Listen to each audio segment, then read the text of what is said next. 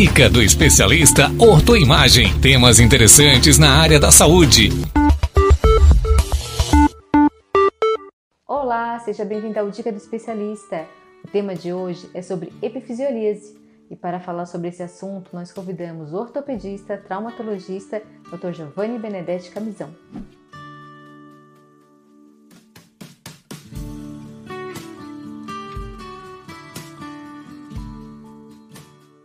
Olá, doutor Giovanni, seja bem-vindo à Dica do Especialista. Muito obrigado pelo convite, Francine. É um prazer estar aqui novamente para dirimir qualquer dúvida que tiver os, as pessoas que estão vendo é, a Dica do Especialista.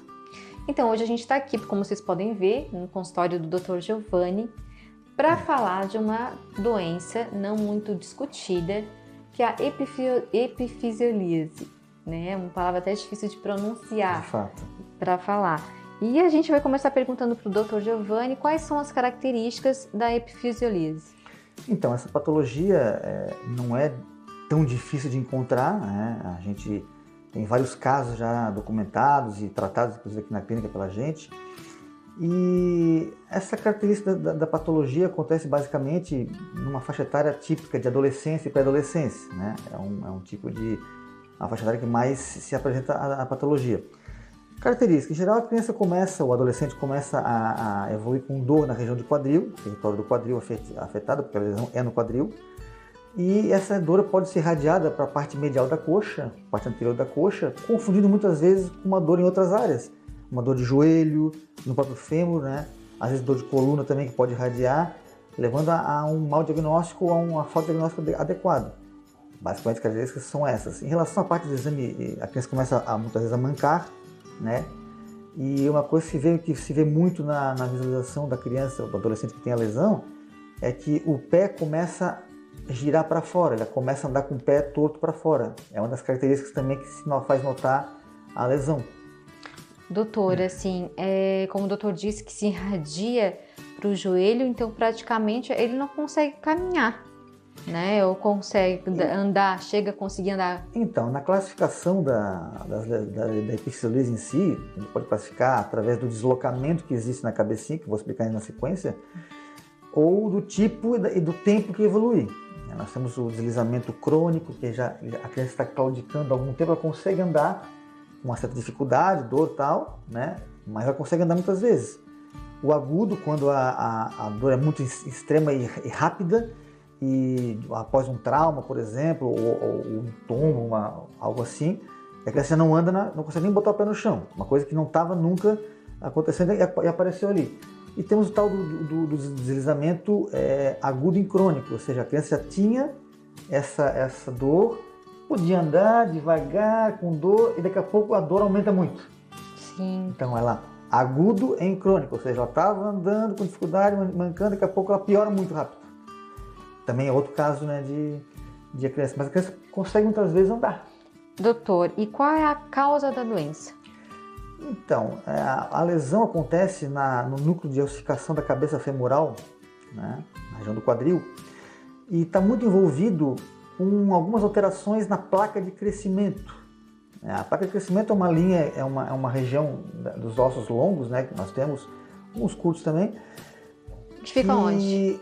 nessa região do quadril aqui. Essa, esse local onde a lesão acontece é na área do quadril. Então essa, essa linha de crescimento é, é uma linha onde vai responsável pelo crescimento em comprimento do osso. Então ela vai produzindo osso, vai jogando, vai aumentando o tamanho do osso, e vai crescendo em altura. Né? E a lesão acontece, acontece nessa área, uma das, uma das camadas que existe ali. Né?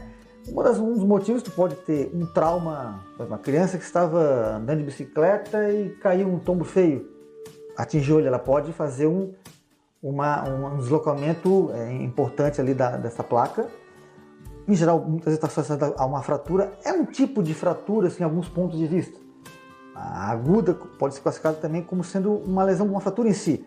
É um pouco diferente da epifisiolise que a gente conhece por esse nome, né? A, a, fratura quebra de fato a, ligação ali, o osso né, ele, ele se rompe, né? Agora, a epistolise, classicamente, a gente vê mesmo por essa alteração que pode ocorrer com o tempo, não necessariamente associada a um trauma imediato. Né? Certo. Uhum. Então, existem alguns grupos de algumas faixas etárias, alguns grupos eh, segundo, segundo o gênero e algumas características das, dos adolescentes que têm muito esse tipo de lesão. Por exemplo, aquele adolescente mais gordinho, Obesidade. né? obesidade, é, a gente chama de um padrão adiposo genital. É, em geral, assim, às vezes o, pênis é pequenininho, né, muito gordinho. É, é um tipo de, é um tipo de, de, de criança que pode acontecer esse tipo de lesão. Outra é o contrário, é aquele magro muito alto, o chamado padrão Marfan, né? que é, um, é uma criança muito alta, as mãos, mãos grandes, os braços compridos. Também é um tipo de, de padrão é, que, que a pessoa tem. Genética é discutido se existe alguma influência muito nisso, né? Os meninos um pouco mais que as meninas, acontece, né?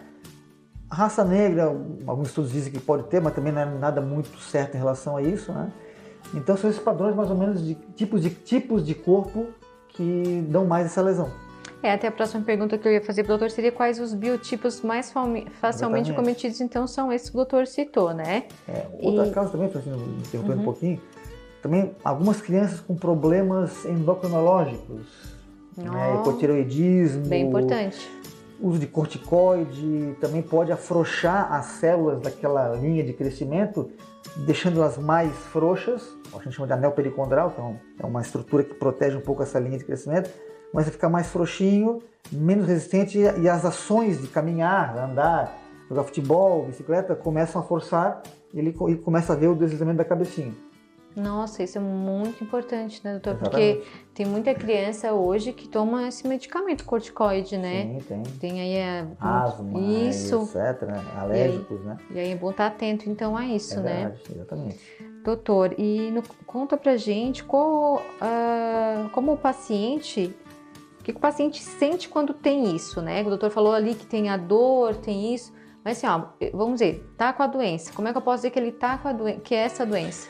Então. ele- qual, é a, qual é a diferença, sabe, das outras patologias, assim? É, é necessário fazer uma avaliação clínica especializada, né, uma história bem colhida do paciente, exame físico é muito importante, né? Então, geralmente a criança, o adolescente vem com dor, né? A dor é uma coisa subjetiva, tem vários pontos, né? Pode ter dor no quadril por vários motivos, um deles é esse. Aí, né, aí tu olha pro pé, vê que o pé está começando a querer girar para fora em relação ao outro pé. Então um caminho mais reto, o outro pé vem para fora. É um sinal também. Aí tu faz exame físico, vê rotação dolorosa. Tem que saber se a lesão é daqui, é do joelho. O exame físico consegue descobrir. Exames de imagem também te associa, né? Então muitas vezes a criança, é, a maior parte dos, dos casos a criança vem andando com dor. É, não é tão frequente, ou é menos frequente a criança é, vir já com uma dor violenta. Ela vem, ó, doutor, ele tá mancando faz um tempo, não sei o quê, quando faz a verificação física piora, tá mancando, a gente não vê se sabe o que é. Aí tu vai lá, examina, começa a ter que suspeitar. O padrão de- da criança, obesa, né, como eu falei, o adiposo genital, o altão, opa, já começa a chamar atenção por isso, né? Aí tu, o exame físico, faz ali. Imagem, né, obviamente é, é o que se faz para definir completamente. Raio-X, a- é, faz um raio- raio-x. Principalmente o raio-x, umas posições específicas para o quadril, né? Muitas, vezes no raio-x já consegue definir o problema. Já não precisa fazer nenhum exame associado, né? Se ainda há uma dúvida, pode fazer uma ressonância magnética, por exemplo. Outra vez, ultimamente teve um paciente que teve isso. Né? O raio-x não fechou o diagnóstico. A ressonância matou a charada. Aí, aí em seguida vem o tratamento, né? Que é para Tá. essa patologia. Legal, doutor. Já que o doutor tocou no, tocou no assunto tratamento, conta pra gente se como é feito. Então, é, diagnosticado a patologia, antigamente se ainda tentava tratamento conservador, se colocava gesso, tirava a carga, mas assim, o que mais, o que mais define mesmo o tratamento, a efetividade é a cirurgia. Então, diagnosticou a patologia, né, é cirúrgico, cara. Tem várias técnicas, né? Aí que eu ia perguntar pro doutor. Já que é cirúrgico e é criança, né? Criança geralmente não tem parada, né? Não é aquela, aquele paciente adulto que faz a cirurgia e fica quieto. Qual o método mais recomendado para uma recuperação mais rápida? Então, é, como acontece mais em adolescentes, é, a questão do, da do cumprir as ordens é um pouco menos difícil do que uma criança pequenininha. Então a patologia classicamente ocorre muito nessa faixa etária. Então já é um pouco mais, entre aspas, fácil. Mas de qualquer maneira, é, diagnosticada a, lesão, indica-se a cirurgia, né? tira-se a carga. Então, às vezes tu diagnosticou o problema, vamos fazer a cirurgia daqui a tantos dias. Já bota um par de muletas, na minha visão. Não bota o, pé no chão, porque às vezes de um dia para o outro pisar de mau jeito pode agravar o deslizamento. Nossa. Como eu falei, ele é classificado em graus de deslizamento. Né? Quanto maior o grau, mais difícil a cirurgia. E o resultado começa a ficar mais complexo. Quando menor o grau, ou diagnosticado muito no começo, como tudo em medicina, se diagnostica no começo é muito mais fácil tratar. O tratamento é sempre cirúrgico, existem sínteses que são realizadas, né? em geral, parafusinhos em titânio ou aço cirúrgico, né? A gente chama de parafuso canulado, ele é um É uma, uma cirurgia guia. aberta, então. É uma cirurgia aberta, tu pode fazer ela de uma maneira percutânea, ou seja, tu pode abrir um pequeno pequeno cortezinho, usa-se um aparelho de raio-x dinâmico que existe nos centros cirúrgicos, né? Tu consegue definir o local de posicionamento desse parafusinho, né? Sem abrir grandes cortes. Agora, se a lesão é maior, deslizamento muito maior, aí a coisa começa a ficar um pouco mais complexa. Aí muitas vezes o parafuso não consegue chegar no ponto que seja adequado para poder é, estabilizar o local, né? Aí muitas vezes se lança mão de tratamentos mais agressivos. Ah, tem que abrir a articulação, cortar pedaços de osso, são chamadas, são chamadas osteotomias, que têm resultados muito particularizados, né? São cirurgias mais complexas, muito grau de complicação com essas cirurgias mais. Então, na, na suspeita, a criança está mancando, não demore para vir. Essa é a mensagem. Olha, ô doutor, até vou fazer uma pergunta. É, assim, ó, porque a dor, o doutor disse que é no quadril. Mas pode acontecer de a dor começar do joelho também ou não? Pode, pode. A dor, é, pela questão da irradiação, a inervação do território do quadril é, é, uma, é uma irradiação que é muito semelhante à radiação da sensibilidade da parte interna da coxa, da parte interior da coxa. Então, às vezes, a criança vem com uma dor perto do joelho. Isso. Às vezes, um clínico vai em cima do joelho. Não achou nada, é medinho, somatório, e a criança voltou para casa e a dor persiste. Às vezes volta no clínico de novo, no sanatório, mas aí uma terceira vez, pô, mas está estranho. Vai para o médico, aí o médico viu, viu lesão, ortopedista, pode já ter sido uma, uma lesão pior. Já está mais grave. Isso, então... Sempre procurar um sempre, especialista sempre, já. Assim, né? Suspeitou, o clínico suspeitou, o pediatra suspeitou, está estranho, já encaminha para o... Então tem que, ter, tem que lembrar da lesão.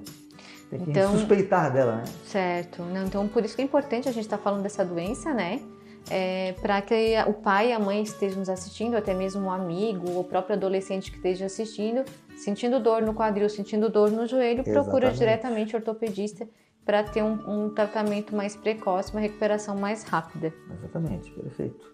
Então, doutor, quero te agradecer mais uma vez estar participando aqui, né? Eu acredito que o conteúdo ficou bem completo, bem rico para quem tem esse problema, né? Tirou Sim. todas as suas dúvidas. Então, Sim. muito obrigada. Imagina, é sempre um prazer estar aqui né? agradecendo a imagem, a Francine pela, pela, pela, pela oportunidade de estar aqui, né? E sempre que precisar, estamos à disposição. É um prazer enorme. Você ouviu a dica do especialista Ortoimagem. Acompanhe a Ortoimagem nas plataformas digitais.